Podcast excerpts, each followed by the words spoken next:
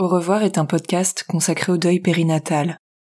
Le deuil périnatal, c'est le fait de perdre son bébé durant la grossesse ou quelque temps après sa naissance. Par conséquent, les épisodes de ce programme abordent des questions sensibles et douloureuses. Avec mes invités, nous parlerons notamment de fausses couches, d'interruption médicale de grossesse, de mort in utero ou encore de disparition d'un enfant de quelques jours ou quelques semaines. Assurez-vous de pouvoir écouter les épisodes dans de bonnes conditions. Et surtout n'oubliez pas, dans le mot deuil, il y a certes le D de décès, mais il y a aussi le E d'espoir ou le I qu'on retrouve dans le mot vie. Je vous souhaite une bonne écoute.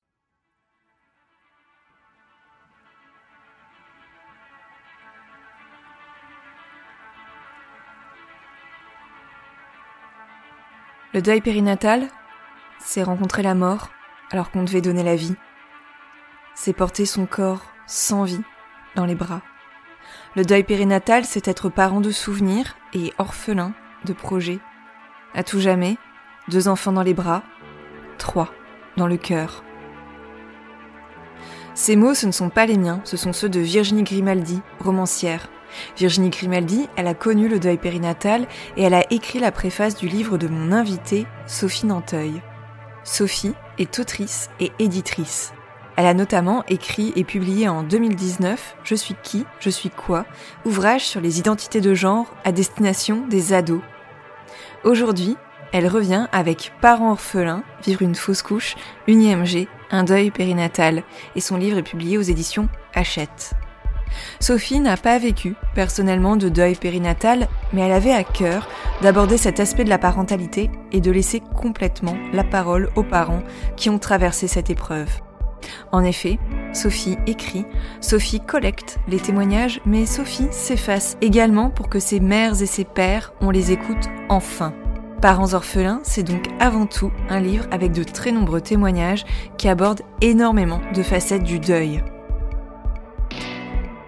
Si vous le lisez, vous irez à la rencontre de Flavie, Aurélien, Marie, Anne-Claire et Cédric, Fatoumata, Cécile et Xavier, Françoise, Manon et Charlotte, Camille et j'en passe.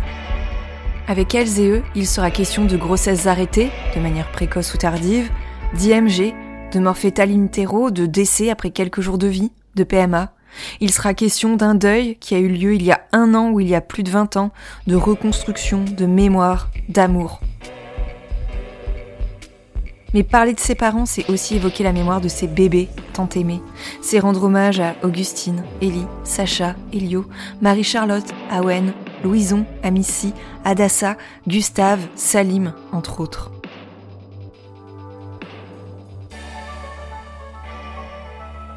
Au départ, j'avais prévu d'enregistrer avec Sophie Nanteuil un entretien plutôt court avec quelques questions pour vous offrir un aperçu de son livre. Mais c'était sans compter sur le fait que bah, les Sophies, elles sont plutôt bavardes. Finalement, on a discuté pendant près de deux heures, on a ri, on a échangé des anecdotes. Moi, Sophie, qui ai vécu un deuil périnatal, j'ai été très heureuse de rencontrer cette autre Sophie et de trouver en elle une véritable alliée, une oreille attentive. Allez, c'est parti, je vous laisse découvrir aujourd'hui avec moi la voix de Sophie. Les entretiens d'Au revoir podcast, épisode 2, parents orphelins. Bon, et eh bien, bonjour Sophie. Bonjour Sophie. C'est toujours très drôle en fait, ce petit ping-pong euh, entre les prénoms. Alors aujourd'hui, on va parler de ton livre qui s'intitule Parents orphelins, ou même Parents orphelins, puisque c'est au pluriel, Vivre une fausse couche, une IMG, un deuil périnatal. Euh, ce livre, il est sorti hier aux éditions Hachette. Pourquoi est-ce que tu as décidé de consacrer un livre à un aspect de la parentalité puisque finalement le titre renvoie à la parentalité notamment, un aspect de la parentalité dont on parle peu? En fait, quand j'ai euh, commencé euh, à faire de l'édition en freelance, euh, je faisais du suivi éditorial sur des livres jeunesse, sur du parenting. J'ai commencé aussi à faire un, livre pour les, parents avec des petits trucs et astuces, en recueillant des petits témoignages à droite à gauche. Et puis de petit à petit, j'ai aimé cette forme de livre, de témoignage. Et quand c'est sorti en 2019, Je suis qui, je suis quoi, sur les questions d'identité LGBT, on a fait appel à des témoins parce que je trouve que pour parler d'une problématique, les personnes concernées, c'est quand même euh, juste la base. Et après ce livre-là, je me suis dit, j'ai envie de faire un livre utile, j'ai envie de donner la parole à des personnes. Et puis, en discutant autour de moi, je me suis rendu compte très très vite qu'on connaît tous et toutes une personne, que ce soit une femme ou un homme, euh, si c'est une femme qui a vécu une fausse couche, un deuil périnatal, euh, une IMG, une mort in utero, ou, euh, ou si c'est un homme dont la compagne a vécu ça, si c'est une autre femme dont la compagne aussi a vécu ça. Et là, j'ai commencé à regarder, j'ai vu qu'il y avait 200 000 fausses couches par an, qu'il y avait 6 000 ou 7 000 IMG par an. Et je me suis dit, mais elles sont où ces personnes? Pourquoi on les entend pas? Pourquoi on n'en parle pas? Je suis allée un petit peu sur Instagram je me suis rendu compte qu'avec le hashtag mamange, papange, parange, en fait, il y avait une vraie libération de la parole. Et j'ai eu envie hein, de compiler un petit peu tout ça, de faire, de discuter aussi avec des personnes qui se reconnaissent pas avec ces termes-là, parce que je pense que chacun, chacune vit euh, son expérience, son deuil à sa manière. Et donc, ce livre a émergé très tôt dans ma tête. Très vite, je savais comment je voulais le construire. Quand j'ai lancé un appel à, à témoins sur Instagram, mais j'ai été, mais euh, pourtant j'ai pas un gros compte, mais j'ai eu euh, je crois que j'ai eu 500 ou 600 MP. Une fois que j'ai donné l'adresse mail, l'entonnoir s'est un peu réduit parce que les gens euh, euh, font pas forcément la démarche. Et ensuite, euh, ça se réduit encore un petit peu quand tu réponds au mail, puis tu réponds pas. Enfin voilà. Mais au final, j'avais vraiment envie de donner la parole à toutes ces femmes et à ces hommes et à ces femmes aussi, à ces coparents. On est en 2021 t'as personne qui parle de ce sujet. Euh, quand euh, quelqu'un en parle, une star comme Chrissy Teigen, t'as euh, Hanouna et ses potes euh, qui disent non, c'est pas bien, il faut pas en parler. Et ça, moi, j'ai pas supporté. Alors, j'étais en train de finir l'écriture à ce moment-là, donc je te raconte pas comment je je m'énervais toute seule sur les réseaux parce que voilà, voilà, c'était insupportable. Et en fait, tu sais, c'est on est dans une société où de plus en plus quand tu fais quelque chose, quand tu es, ça peut déranger des gens, ils le disent, mais quand tu regardes et quand tu leur demandes mais en quoi ça vous dérange, ben, ils, ne trouvent pas de réponse en fait. Donc en quoi ça vous dérange qu'une femme parle de son deuil périnatal, parle de sa fausse couche? La seule réponse qu'on a en général, c'est bah ça se fait pas, ça se dit pas. ouais, c'est vrai. C'est on, on l'a bien vu effectivement là quand tu parles de Chrissy Teigen qui a perdu son bébé. Euh, c'était à l'automne. Elle était euh, sans doute au, début du second trimestre ou au milieu.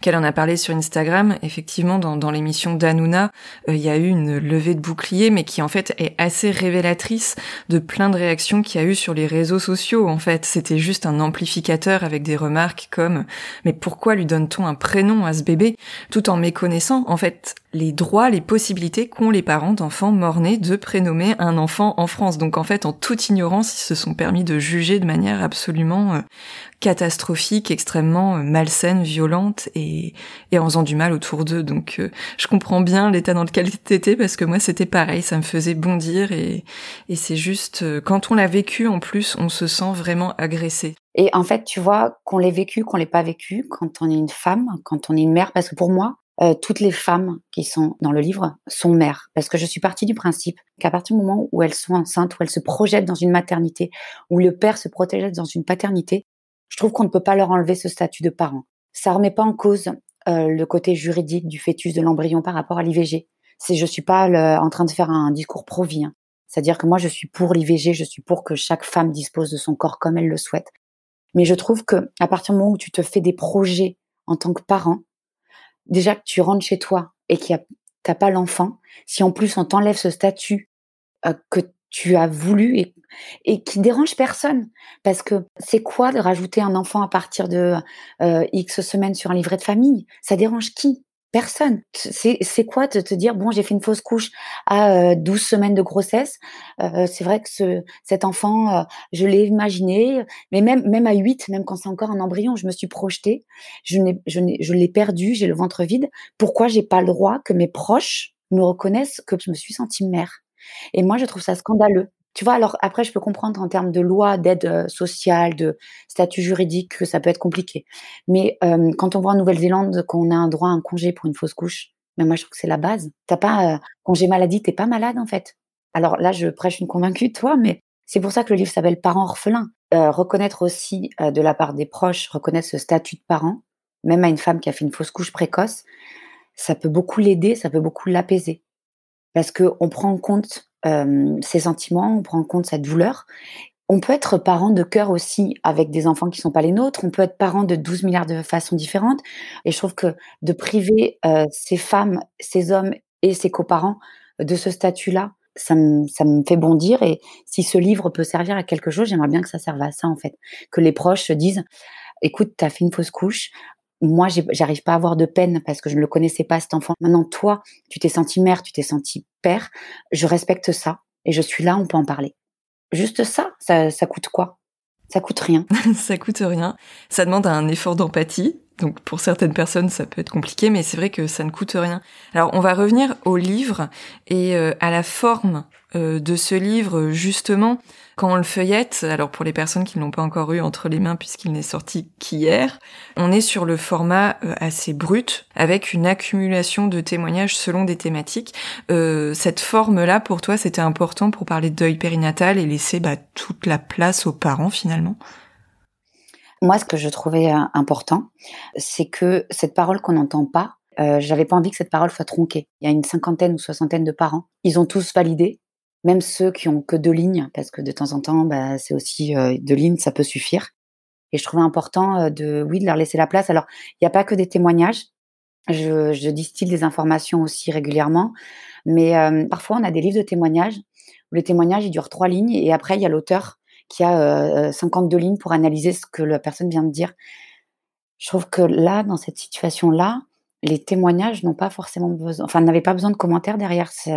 Donc, il y a des thématiques comme l'annonce, le jour J, enfin, voilà, des choses comme ça, mais c'est surtout qu'on les a aussi classés en sous-catégories et on les a surtout classés par l'avancée dans la grossesse. Et donc, on s'est dit que les euh, personnes, les femmes qui avaient vécu des fausses couches précoces, elles pouvaient euh, euh, lire les débuts, les autres un peu plus loin. Enfin, j'avais aussi envie de recréer une communauté, de dire vous n'êtes pas seul à vivre ce que vous vivez.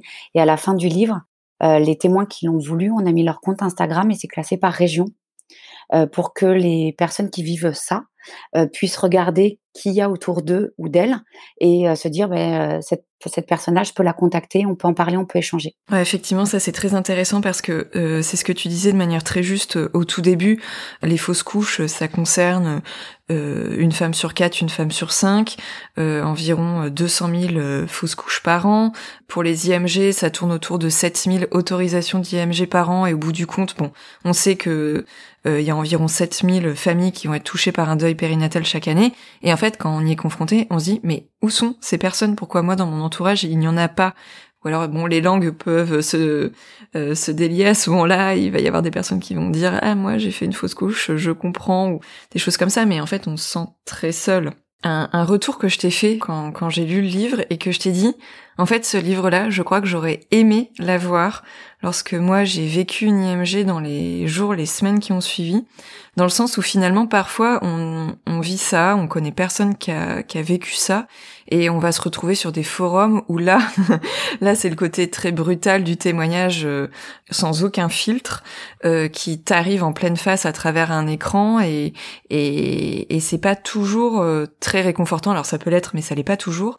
Là, en fait, il y avait quand même un travail entre les thématiques, les chapitres avec différentes portes d'entrée, avec le fait qu'il y a plein de cas différents, il y a une sorte de filet de sécurité dans le sens où on va arriver quand même dans un livre où il y a eu un travail, une réflexion, une manière de poser les mots sur certaines situations. Et puis les chapitres, on peut aussi se dire, bon ben je vais commencer par ce chapitre-là, sur l'après ou comment on se sent parent, euh, parce que ça peut être réconfortant en fait de le lire euh, à ce moment-là quand on va pas bien et quand on vient de le vivre, et puis quand ça ira un petit peu mieux, se confronter à des situations qu'on a pu vivre dans ce que ça a plus de plus douloureux, par exemple l'annonce du diagnostic ou le jour de l'accouchement.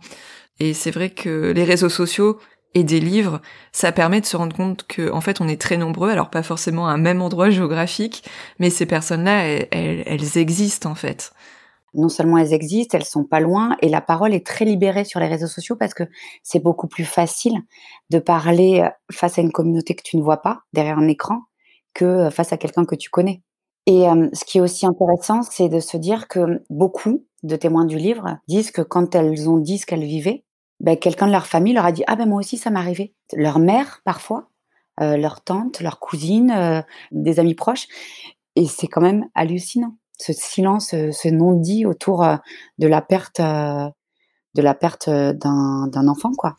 Est-ce que lorsque tu as recueilli les témoignages, il y a des, choses auxquelles tu ne t'attendais absolument pas, qui, qui t'ont peut-être euh, frappé en fait. Euh, on anticipe rarement ce que les gens vont nous dire quand ils témoignent, mais parfois on peut avoir une petite idée euh, malgré tout.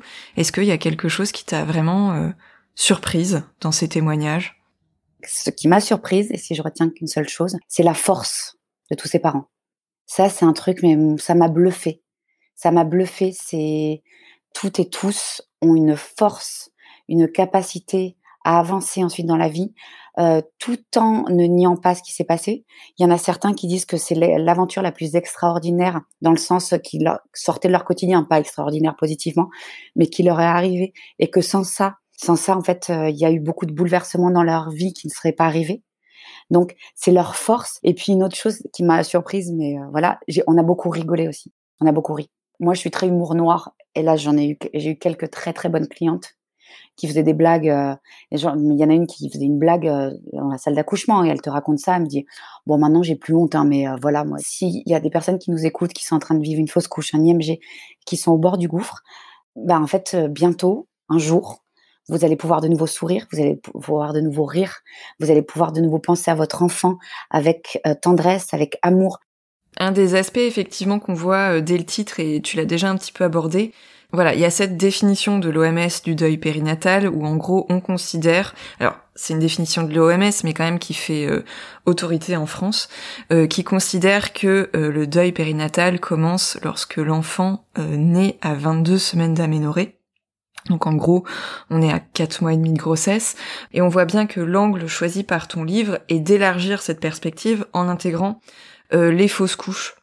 Voilà, l'idée c'était vraiment de montrer que bah il y a pas de petit deuil en fait d'une certaine manière, j'imagine, et puis aussi peut-être de montrer que même euh, si la grossesse n'a pas duré euh, forcément extrêmement longtemps, eh bien entre fausse couche, IMG, euh, mort fétale in utero, euh, les parents peuvent être confrontés en fait à, à certaines réflexions communes, émotions communes. L'expérience elle est différente, mais il y a quand même des traits communs entre tous ces parents. Tout à fait. Alors il s'agit pas de comparer la souffrance j'ai eu pas mal de témoins qui avaient des fausses couches, qui s'excusaient d'être là en disant mais moi j'ai pas perdu mon enfant. Enfin voilà, tu vois, il y avait quelque chose de, cet ordre-là. Mais ce qu'on disait tout à l'heure, c'est qu'à partir du moment où il y a une projection de parentalité, il y a un deuil à faire.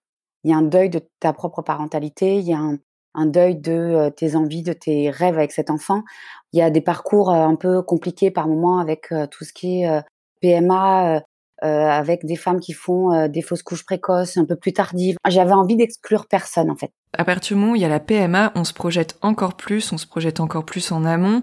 Exactement. J'ai pas trop parlé de la PMA, on n'a pas trop mis en avant les expériences parce que c'était pas le sujet. Mais il y a des femmes qui ont fait des PMA dans ce livre. Comme tu le dis, la projection, elle vient déjà d'avant. Et puis ces femmes-là, en plus, à chaque fois qu'elles sont enceintes, il y a une espèce d'angoisse parce que ce qu'elles ont vécu avant, le parcours du combattant. Donc il fallait aussi euh, leur donner la parole. Et puis, euh, quand on voit en plus comment les fausses couches sont parfois traitées en milieu hospitalier, c'est dur, quoi. Donc, euh, donc, tout le monde a sa place dans ce livre, en fait. Et, et d'ailleurs, dans le livre, on a les, les réponses aux questions les plus fréquemment posées par les parents, que ce soit par des soignants, par donc il y a une généraliste qui fait du suivi gynécologique, il y a une sage-femme, il y a une psychologue et euh, il y a aussi euh, un juriste pour parler aussi de tout ce qui est euh, le côté administratif. Et au milieu, en fait, moi, je trouvais important qu'on ait quelqu'un. Donc, en l'occurrence, c'est un des responsables de la maternité de Toulouse, qui représente un peu l'autorité en termes de, soignants, en fait, qui répond à la question euh, pourquoi il y a encore des histoires comme ça en 2021, de mauvaise prise en charge, pourquoi il y a de la maladresse, de la malveillance de la part des soignantes et des soignants par rapport à ces couples, à ces femmes seules? Et en fait, il y répond dans le livre. Il explique déjà d'une part, enfin moi je trouve que la formule est très bien trouvée, c'est que d'une part, la maladresse s'explique, mais la malveillance ne s'excuse pas.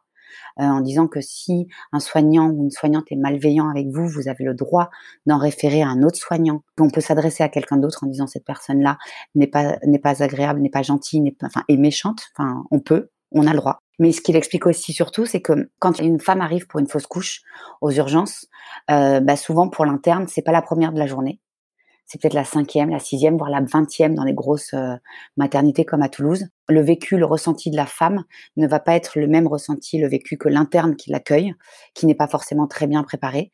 il y a un décalage d'attente, ce qui fait que certaines femmes ne se sentent pas écoutées, ne se sentent pas bien, bien reçues. Et de l'autre côté, l'interne a l'impression d'avoir fait son job. il faut savoir que dans les écoles de médecine, on n'apprend pas aux internes à annoncer des deuils, on a annoncé une fausse couche, on leur apprend pas. À la maternité de Toulouse, ils ont mis en place des formations euh, pour les internes euh, spécialisés en obstétrique. Donc ça, ça, ça change, donc c'est bien. Donc j'espère, je ne sais pas, peut-être qu'il y a d'autres maternités qui le font aussi, ça je ne sais pas. Quoi qu'il en soit, il y a, hum, il y a quand même hum, une souffrance qui est pas tout le temps prise en compte parce que la personne, ça fait euh, l'interne.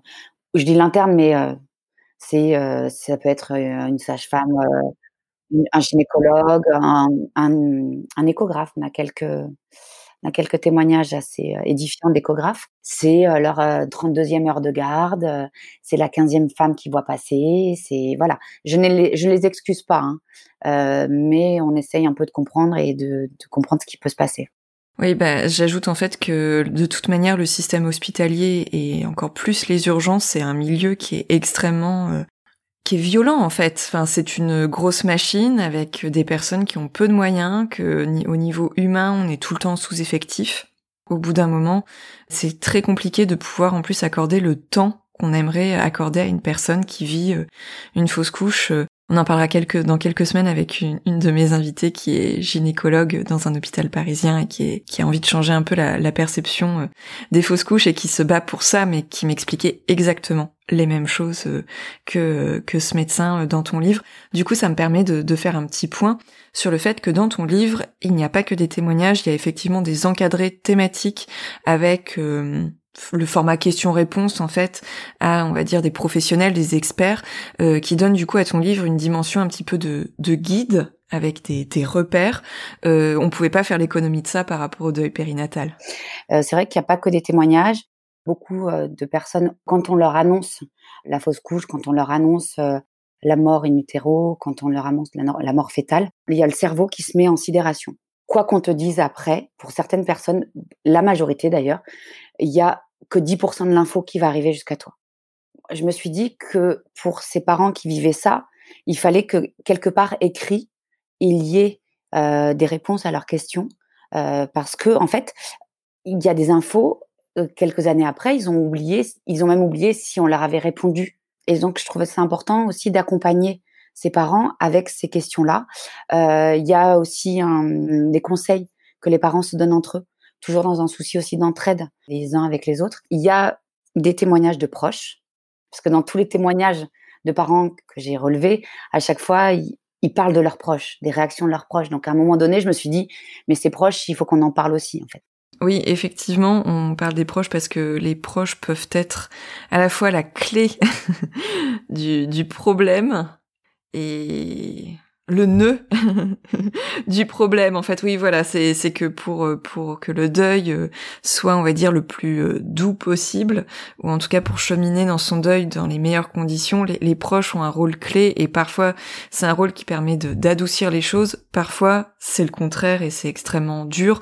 Ça peut être aussi utile pour les proches en fait cette petite dimension un petit peu pédagogique didactique même à travers les témoignages pour qu'ils se rendent un petit peu compte aussi de bah, de ce que vit cette maman de leur entourage ou ce papa ou finalement parler de deuil périnatal quand on en parle on peut pas faire l'économie d'un petit peu de pédagogie pour élargir le lectorat et se dire on va sensibiliser le plus de personnes possible. Exactement. Et puis euh, les proches, on a euh, les parents des parents, on a euh, les frères sœurs des parents. J'ai donné aussi la parole aux enfants, aux autres enfants de la fratrie, qui sont devenus adultes maintenant, ou, ou pas parce qu'il y a une mère qui raconte les paroles de sa fille de 10 ans parce qu'on a parfois pas conscience quand ça nous arrive de ce que ça peut avoir comme impact pour après, pour les enfants d'après ou pour les enfants d'avant qui sont déjà là. Donc je trouvais important aussi que, que tous ces proches-là, dans le sens large du terme, soient représentés. En tout cas, euh, dès le titre, le fait de parler de parents orphelins, on voit qu'il y a un côté quand même extrêmement inclusif, puisque on pourrait avoir tendance à se dire bon, les fausses couches, on est dans le domaine, ou même les IMG, la grossesse, on est dans le domaine du corps des femmes. Et dans le livre, on voit bien déjà dès le titre qu'il ne s'agit pas de parler que des femmes, même s'il y a beaucoup de témoignages de femmes parce qu'elles sont particulièrement exposées, ne serait-ce qu'à travers la dimension physique du deuil périnatal. Euh, toi, ce que tu as voulu, c'est vraiment avoir une perspective très inclusive, parler des fausses couches, parler des, des grossesses qui s'arrêtent de manière plus tardive, parler des pères, des mères, des proches, des coparents. Voilà, montrer que c'est pas juste l'affaire d'une personne, d'une femme quand on traverse ça.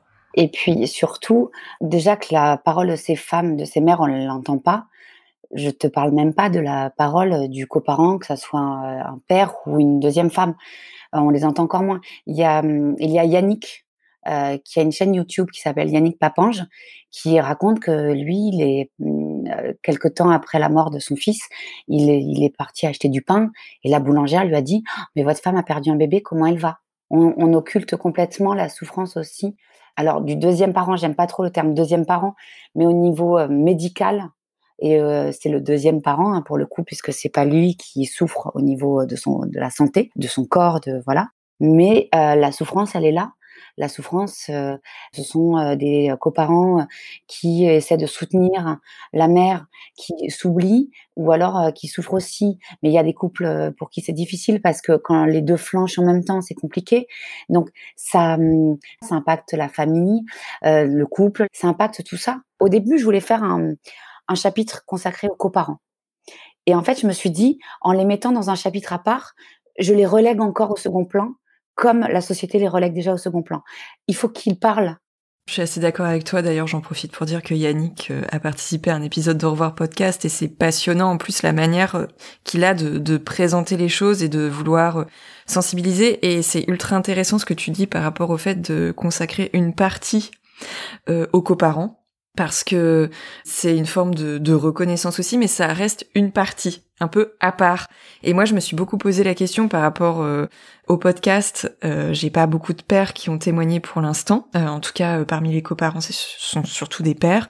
Mais moi, je voulais pas, effectivement, et je pense que ça rejoint la même réflexion, mettre dans le titre un père face au deuil périnatal ou quelque chose comme ça. Mes titres restent génériques, mais en tout cas pas mettre l'accent sur le côté particularité de leur statut, parce que au bout du compte, après, en voulant les inclure, on, les laisse quand même à part et c'est quand même très compliqué. Et je pense en plus, quand tu parles des proches, euh, qu'on en demande parfois plus au père qu'à la mère ou aux coparents qu'à la mère, parce qu'on se dit bon bah elle, on va on va faire attention, mais bon lui ou elle, quand il s'agit d'une mère coparent, on va pas la ménager ou le ménager, et ça ça reste des situations très compliquées et très violentes. Tout à fait. Et euh, pour revenir sur la solitude aussi, on peut être seul à deux. C'est-à-dire que euh, des couples peuvent avoir traversé cette épreuve tous les deux, mais être se sentir isolés euh, par le corps médical parce que la fausse couche a eu lieu euh, dans les toilettes de la maison, par les, les familles, les, les, la famille élargie. Donc, on est seul face à sa souffrance aussi on est seul face à la souffrance de l'aide qu'on aime parce qu'on ne sait pas la gérer. Enfin, euh, c'est important de se dire que euh, cette solitude, on a le droit de la ressentir, on a le droit de s'en plaindre, euh, même quand on est en couple, parce qu'il y a des femmes seules dans le livre, mais il y a aussi des couples qui, qui, ont vécu des choses. Enfin, sans faire de comparaison, il y en a certains. Quand tu lis les témoignages, tu dis waouh, et vous en êtes sortis surtout. Je voulais pas encore plus les isoler en fait. Alors euh, justement, en parlant de, de solitude, dans le livre, on ne fait pas l'économie euh, des, des aspects, on va dire, un petit peu lumineux du deuil périnatal, surtout vers la fin du livre, euh, mais on fait pas non plus l'économie des aspects les plus sombres et je pense aux violences médicales et obstétricales, avec notamment euh, le témoignage de Fatoumata. Il y avait une vidéo qui avait circulé il y a quelques mois sur les réseaux sociaux, euh, dans laquelle elle expliquait en fait ce qu'elle explique dans le livre, c'est-à-dire sa grossesse euh, qui s'est arrêtée un terme assez avancé, il me semble qu'elle est autour de 20 semaines, et elle a accouché dans un couloir avec en plus, euh, on ne va pas entrer dans les détails ici parce qu'il y a des personnes qui pourraient être profondément euh, choquées et qui se sentent peut-être pas prêtes à, à écouter ça, mais euh, une prise en charge médicale assez déplorable, extrêmement violente. Pour toi, c'était important vraiment de montrer on va dire, toute la mosaïque du deuil périnatal, toutes les facettes avec ce qu'il y a de compliqué, objectivement compliqué, ce qu'il y a d'un petit peu plus lumineux et ce qu'il y a vraiment de très très sombre. Je pense que euh, la colère, c'est un sentiment sain. Quand on est dans une épreuve comme ça, on n'a pas tout de suite, on n'est pas tout de suite en colère et on se rend pas forcément compte de ce qu'on subit sur le moment. Et l'idée, avec des témoignages comme celui de Fatoumata ou Charlotte, par exemple, qui a aussi euh, vécu un accompagnement médical déplorables, comme tu peux le dire, qui sont pour l'une et l'autre des maternités parisiennes ou de la région parisienne, une dans le 93 et une plutôt bobo parisienne. Alors je peux en parler puisque je suis une ancienne bobo parisienne, j'assume complètement. Mais ce que je veux dire, c'est que c'est pas une question de milieu social ou c'est pas une question de, de cadre, d'environnement de la maternité ou de lieu géographique. C'est que c'est partout, enfin partout, on a eu des, des cas comme ça.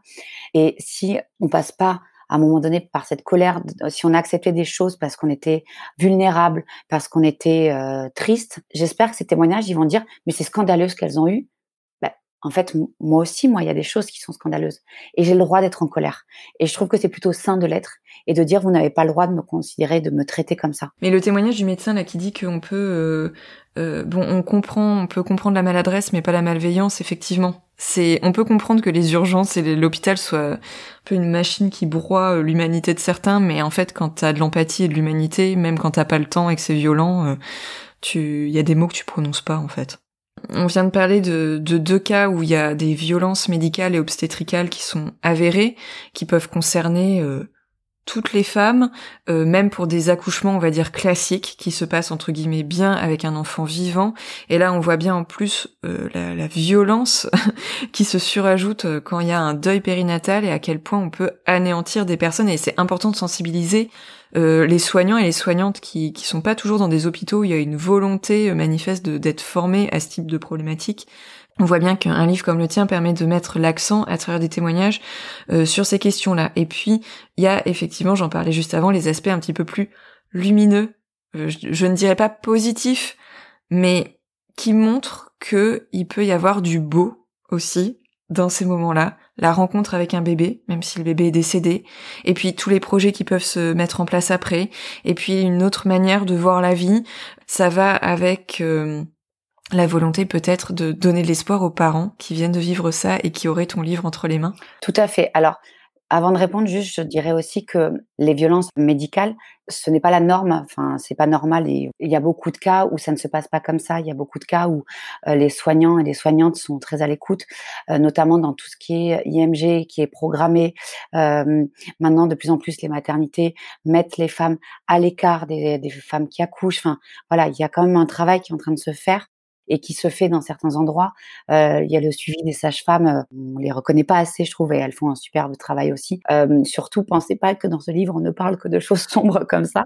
Non, et puis et puis j'ajouterais que, enfin, si moi je m'en tenais à mon expérience personnelle, les médecins et les sages-femmes ont largement adouci les choses. Ça reste un drame personnel, c'est une tragédie euh, familiale pour un couple, c'est tout ce qu'on veut. Mais en fait, euh, moi je sais que à titre personnel, et je sais qu'il y a d'autres femmes qui l'ont vécu ainsi, mon accouchement, il s'est passé du mieux possible et c'était un beau moment. C'était grâce à une sage-femme et à une étudiante sage-femme. Et c'est justement parce que c'est pas la norme qu'il faut quand même souligner quand il y a des violences pour mieux les dénoncer aussi, mais il y a des médecins, des soignants, des soignantes, des sages-femmes, des psychologues, euh, des internes qui sont encore en cours de formation et qui sont au top et ça faut aussi euh, le dire parce que faut pas non plus éluder euh, cet aspect-là. Complètement. Et c'est vrai que ce qui m'a ce surprise aussi, c'est que donc les témoignages qu'on avait, la rencontre avec le bébé, c'est un moment qui est très fort, qui est souvent très doux, qui est douloureux, mais qui est souvent très doux c'est un moment où, euh, que les parents euh, racontent, euh, enfin pour ceux que j'avais au téléphone, elle et il avaient des sourires dans la voix en fait. Tout à l'heure, je disais que toutes et toutes avaient une force énorme, et c'est cette force-là, enfin moi je trouvais qui était importante. Alors c'est pas une injonction à être forte et à être fort. Tous et toutes, vous avez le droit d'être dévastés, vous avez le droit de pas aller bien, vous avez le droit de prendre le temps que vous voulez. Il y a personne qui peut vous imposer, et encore moins la Sécu et ses congés maladie, qui peuvent vous imposer euh, d'aller mieux. Euh, chacun, chacune prend son temps et avance à son rythme, mais il y a des choses magnifiques au bout. Il n'y a pas forcément un enfant au bout, euh, un enfant après. Il y en a qui disent qu'ils n'en veulent pas après et que voilà, ils ont ils ont fini l'histoire comme ça. Chaque histoire est vraiment très particulière. C'est aussi pour ça qu'il y en a beaucoup, parce que je voulais pas faire de généralité. Je pouvais pas mettre quatre témoignages. Si j'avais pu en mettre 7000 euh, pour l'année 2020, tu vois, je l'aurais fait. Mais euh, c'était pas possible. Dans euh, dans la tristesse, dans le fait que euh, cet enfant ne pleurera pas, qu'il y a des choses très dures, mais il y a aussi des moments très doux. Il y a euh, le moment pour certains, certaines du baptême qui est très fort. Il y a les obsèques qui aident certains et certaines. Il y a les rituels qui qui peuvent. donc on, on donne une liste de rituels qui est juste indicative. Hein, on fait ce qu'on veut après. Il y a une femme qui explique. Alors je l'ai pas mis dans le livre parce qu'elle me l'a raconté il y a pas très longtemps que euh, elles se sont rassemblées avec ses meilleures amies et ses meilleures amies avaient écrit une lettre au bébé qu'elles n'ont pas vu. Et donc elles ont toutes donné une lettre euh, à la mère. Et en fait, elle dit euh, mais cet élan d'amour, moi, ça m'a ça m'a donné une force supplémentaire. Enfin, il y a, y a, des choses très belles qui naissent de tout ce chaos. Et j'ai envie de dire que c'est ça qu'il faut aussi retenir. Est-ce que euh, d'écrire ce livre, de, de, faire ce travail de collecte de témoignages, euh, d'aller euh, poser des questions à des professionnels euh, qui sont confrontés au deuil périnatal dans l'exercice de leur, de leur métier, est-ce que ça a changé la vision que tu pouvais avoir du deuil périnatal euh, avant? Ça n'a pas changé ma vision parce que j'étais quand même... j'ai eu des amis autour de moi et j'ai assisté à des choses comme ça. Ça a changé ma vision je, suis très admirative de ses parents en fait. Je l'étais pas forcément avant parce que je réalisais euh, pas par euh, par quoi ils passent. Ça ça a pas changé ma vision de euh, comment ça se passe. Je savais, moi je, suis assez proche du milieu médical donc je savais exactement tout ce qui se passait. Je me renseigne beaucoup. Je suis très, je suis une boulimique de l'info, donc même sans me renseigner sur le sujet, je regardais un peu plein de choses autour de la maternité aussi en général parce que ça nourrit aussi mon expérience mais euh, cette admiration, je l'avais pas forcément. Et je, je suis, je suis en colère aussi maintenant. Je suis en colère euh, qu'on ne reconnaisse pas euh, ses parents dans le statut. Je suis en colère qu'il y ait des noms d'enfants qui soient effacés des fiches de la CAF. Je suis en colère. Alors je ne sais pas si c'est une bonne ou mauvaise colère. Pour le coup, ce livre a déclenché tout ça. J'ai essayé de la transformer en bonne énergie pour ce livre. Je reste en colère et tu sais, quand j'ai fait le livre sur les questions d'identité LGBT, on m'a dit que, que j'avais fait un boulot d'allié. Et, et, en fait, j'estime que pour ce livre, j'ai fait un boulot aussi d'allié avec ses parents. Et ça, ça a changé un peu. Je vais pas pleurer, je suis un peu émue. Mais. Non, mais effectivement, en fait, parce que la, notion d'allié mériterait d'être euh, d'être explicitée euh, parce que en fait c'est euh, alors par exemple dans le cadre du féminisme l'allié ce serait par exemple on est dans les domaines dans le domaine des droits des femmes de, des droits des femmes à disposer de leur corps d'être libre d'avoir les mêmes droits que les hommes. L'allié en fait ce serait l'homme que certaines féministes percevraient comme allié, un homme qui s'engage également et qui euh, et qui euh, œuvre euh, à son niveau pour changer les choses. En fait, dans la communauté LGBTQIA+, c'est une personne qui n'appartient pas à cette communauté, mais qui, par ses actions, peut mener un travail de sensibilisation pour les droits des personnes de cette communauté par un livre, par exemple. Donc ça, c'est effectivement ton statut d'allié finalement. Et puis bah pour le deuil périnatal, c'est toi en tant que personne qui n'a pas vécu une expérience qui se rapporte euh, à ce deuil périnatal, euh, bah, c'est prendre conscience effectivement qu'il y a quelque chose à faire, qu'il faut que libérer la parole là-dessus et libérer la parole à travers un livre que tu as produit toi, t'as mis ton énergie pour écrire ce livre, pour rencontrer ses parents et pour donner au deuil périnatal euh, plus de, de visibilité. Donc tu es un peu une alliée de la cause du deuil périnatal et je te donne ta petite médaille d'allié. je la prends, merci. Mais ça m'a quand même frappé en fait à la lecture du livre que ce soit vraiment ce format témoignage qui, qui prédomine quand bien même il y a aussi des encadrés qui sont plus informatifs. Tu t'es vraiment effacé d'une certaine manière derrière la parole des parents que tu as essayé de mettre en valeur et que tu as mis en valeur. C'est pour ça que euh, parler de ce livre, ça me plaît beaucoup, mais je me sens pas légitime à 100% parce qu'il y a d'autres paroles qui méritent plus que la mienne d'être là. Laisser la parole aux gens qui vivent ça, je trouve ça beaucoup plus important. Donc là, je, je me fais un peu le porte-parole, euh, malgré moi ou pas, je sais pas, mais c'est mon côté éditrice en fait. Je l'ai conçu aussi un peu comme une éditrice. Je voulais vraiment donner euh, la parole à des auteurs aussi, comme je faisais avec d'autres livres, et, euh, et, et dire écoutez-les, elles et eux, écoutez-les en fait. Voilà, moi je m'efface aussi là-dedans. Si on parle du livre, tant mieux, mais si on parle plus des, des parents, c'est encore mieux quoi. Je suis nulle en promo en fait. Alors justement, pour parler des parents, euh, est-ce que tu peux m'expliquer ce titre de, de parents orphelins, comment le choix s'est établi en fait? Pourquoi ce titre? En discutant avec un ami, alors je ne sais pas si c'est vrai, j'ai pas réussi à trouver l'info. Il m'a dit qu'au XVIIe siècle, au XVIIIe siècle en France, euh, orphelin c'était dans les deux sens, pour les enfants qui perdaient leurs parents et pour les parents qui perdaient leurs enfants. Ah, j'ai pas réussi à trouver la source, je sais pas si c'est vrai, je sais pas d'où ça sort. Alors, en tout cas, d'un point de vue étymologique, effectivement, le mot euh, orphelin, c'était d'abord, euh, je crois, euh, d'abord les, enfants, mais par extension, la, racine du mot orphelin, ça veut dire privé de quelque chose. Donc, parents orphelins, c'est assez éloquent. On voit qu'ils sont privés bah, de ce qui fait d'eux des parents. C'est ça. Pour moi, ça a été une évidence. Il y avait quelque chose, enfin, depuis le début, ce que je dis par rapport à cette projection de la parentalité, cette parentalité privée d'enfants, enfin, voilà, c'était évident en fait. Un aspect aussi de, ton livre qui est particulièrement beau, c'est cette dernière page euh, sur laquelle est inscrite euh, beaucoup, beaucoup de prénoms de bébés qui n'ont pas pu vivre ou qui sont partis trop tôt. C'était important pour toi de faire figurer ces prénoms quelque part dans le livre?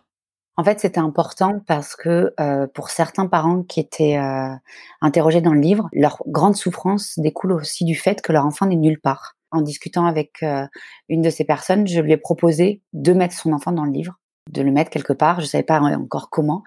Et puis, euh, donc la personne m'a remercié euh, et a été d'accord tout de suite. De fait, j'ai proposé à tous les autres de si vous voulez mettre le prénom de leur enfant ou même le prénom que certains n'avaient pas donné à leur enfant parce que voilà il n'y avait pas eu d'obsèques, il n'y avait pas eu de livret de famille et puis j'ai étendu aussi la demande euh, sur Instagram, j'ai ceux qui m'avaient envoyé des messages qui n'avaient pas été au bout de la démarche, je leur ai proposé des comptes d'Instagrammeuses que je suivais, euh, à qui je les proposé aussi parce que je trouve c'est important que tous ces enfants-là soient ensemble. En plus, euh, je trouve que ça fait une jolie photo de classe en fait quelque part. Tu vois, c'est c'est voilà, ils sont là, ils ont été là tout le temps, tout le temps, ils ont été là de toute façon. Finir le livre avec eux, je trouvais que c'était tout à l'heure tu parlais d'une petite touche lumineuse, mais ça c'est la petite lumière, la petite étoile quoi. Oui, et puis en fait, euh, ils ont été là tout le temps parce que c'est un livre sur eux aussi. Sur leur absence, certes, mais sur eux, c'est parce qu'ils ont existé que du coup, euh, il y a ces parcours euh, parentaux, certes atypiques, mais des parcours parentaux qui sont non moins réels et, et, intenses en fait. Et alors du coup, pour, pour terminer notre entretien, Sophie, qu'est-ce que tu aimerais dire aux personnes qui vont lire ton livre? Et quand je dis aux personnes, il va y avoir des parents, des parents orphelins justement, qui vont lire ton livre, pour qui cette expérience est plus ou moins récente. Parmi les personnes qui vont lire ton livre, il y aura aussi des proches, il y aura peut-être aussi des soignants et soignantes, ou en tout cas des personnes qui évoluent dans le milieu médical et qui s'intéressent au deuil périnatal et qui aimeraient être un petit peu plus renseignées euh, là-dessus. Qu'est-ce que tu aimerais euh, leur dire en fait? J'aimerais leur dire que euh, si ce ne sont pas des personnes qui sont touchées par des fausses couches ou un deuil périnatal et que ce sont des proches, ou des moins proches, mais qui connaissent quelqu'un, j'aimerais leur dire que demain, ils prennent leur téléphone, une fois qu'ils ont lu le livre, ils appellent la personne et ils leur demandent comment ça va, vraiment, et ils les écoutent. Ça va pas plus loin, en fait. C'est-à-dire qu'on est dans une société où le ça va est apparenté au salut, alors que juste si on demande à quelqu'un est-ce que tu vas bien, euh, c'est pas plus compliqué que ça. Et aux personnes qui sont concernées, qu'elles n'hésitent pas à expliquer à leurs proches ce qu'elles ressentent, euh, que euh, on peut on peut faire un peu de pédagogie euh, parce que c'est pas toujours évident pour leurs propres parents qui voient leur enfant euh, complètement au 36e dessous de savoir comment réagir et donc expliquer que vous avez perdu un, un, enfant que vous avez perdu et que ça il faut le respecter. Chacun après gère comme il veut mais vous aurez fait votre part aussi même un peu plus d'ailleurs et euh, donnez-leur le livre. Mais en fait, c'est ce que j'allais dire, c'est que c'est pas toujours évident d'expliquer aux proches euh, que parfois on n'a pas les mots, on n'a pas l'énergie pour faire de la pédagogie quand ça va pas du tout, mais que justement euh, il y a des outils et je pense que ton livre ça peut être un bon outil euh, par rapport à ça parce que pour le coup, même si on n'arrive pas à expliquer ce qu'on ressent, bah, il suffit de lire le livre, de lire les témoignages, de lire ce que disent notamment la psychologue, le médecin, et de s'en imprégner pour comprendre un petit peu ce que la personne en face de nous ressent en fait. Après, euh, par rapport à nos très proches, même si c'est très compliqué, euh, leur dire juste je ne vais pas bien, même si c'est compliqué, euh, mais leur dire juste je ne vais pas bien. Si on est proche de ses, de ses frères et sœurs ou de ses parents, il va y avoir une espèce de warning chez eux qui va se dire ok il y a un souci, il va falloir que je gère quelque chose quand même. Ou alors il y a un bug qui se crée, mais donc, faut pas hésiter à montrer vos émotions aussi. Même si vous c'est un peu le bazar dans vos émotions, c'est un peu le bazar dans vos paroles. Dites, mais je vais pas bien. Je ne vais pas bien. Et les gens moins proches ou euh, la boulangère ou quoi que ce soit qui ne comprennent pas, laissez tomber. Mettez votre énergie ailleurs, en fait. Mettez votre énergie sur vous. Écoutez-vous, reconstruisez-vous. Euh, discutez avec des personnes concernées si vous en avez besoin sur les réseaux sociaux. Euh, parlez, parlez, parlez, libérez ça voilà, un, jour, ça ira un petit peu mieux, puis le lendemain, un petit peu mieux, puis voilà, petit à petit. Et de temps en temps, il y aura des rechutes, il faut les accepter aussi. Je te remercie beaucoup, Sophie, pour, euh, pour ce moment qu'on a passé ensemble, que j'ai trouvé euh, super intéressant. bah, merci à toi de ton accueil. On se sent bien chez toi, en fait. En visio. ce que je ressentais par rapport aux autres, bah, en fait, euh, je comprends pourquoi les gens se sentent bien ici. Moi, j'étais bien ici, en fait. Bah, en tout cas, euh, je, conseille fortement la lecture euh, de ton livre euh, aux parents qui se sentiraient capables de le lire. Et en plus, effectivement, il y a différentes entrées avec des petits encadrés pratiques, ce qui permet de faire un peu de tri et de mettre de côté ce qu'on n'a pas envie de lire un instant T, et par contre de trouver des ressources euh, sur d'autres aspects euh, dans, dans, les pages de ton livre. Et je le conseille effectivement euh, aux proches également, qui se sentent souvent démunis. Et en fait, bah, ça fait partie des outils qui pourraient leur être conseillés parce qu'il y a quand même pas beaucoup d'outils par rapport au deuil périnatal. Et je pense que ton livre, il peut être très utile par rapport à ça. Et il y a juste une petite chose dont j'ai pas parlé, qui pour moi est importante, c'est qu'il y a des relaxations dans le livre qui sont écrites par Nadège, Un amour naturel, qui vont permettre aux parents de se recentrer sur eux, d'accueillir leurs émotions, d'accueillir l'annonce, de, euh, de, gérer un peu leur, euh, leur tristesse, leur stress.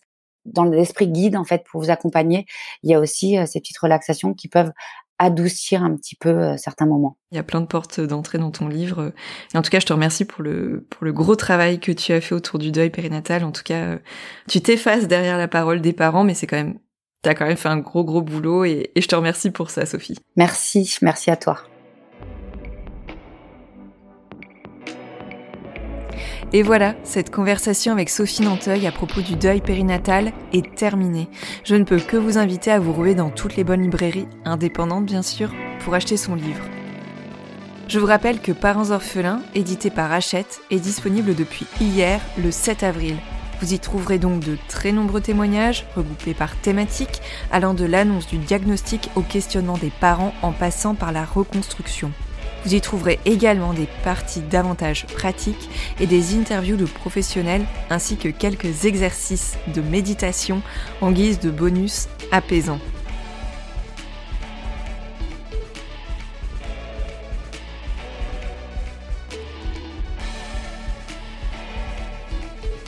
Je suis Sophie de Chivray et j'ai eu le plaisir de réaliser, monter et mixer cet épisode. Alors si vous avez à cœur de soutenir Au revoir podcast et d'offrir à mon travail une plus grande visibilité, n'hésitez pas à mettre un petit commentaire et à lui attribuer 5 étoiles sur Apple Podcasts. Je vous remercie pour votre écoute et en attendant le prochain épisode dans lequel nous parlerons de tatouage, je vous donne rendez-vous sur les réseaux sociaux et notamment sur le compte Instagram au revoir.podcast pour découvrir du contenu supplémentaire pour lever le voile sur le deuil périnatal. Je vous dis à très bientôt.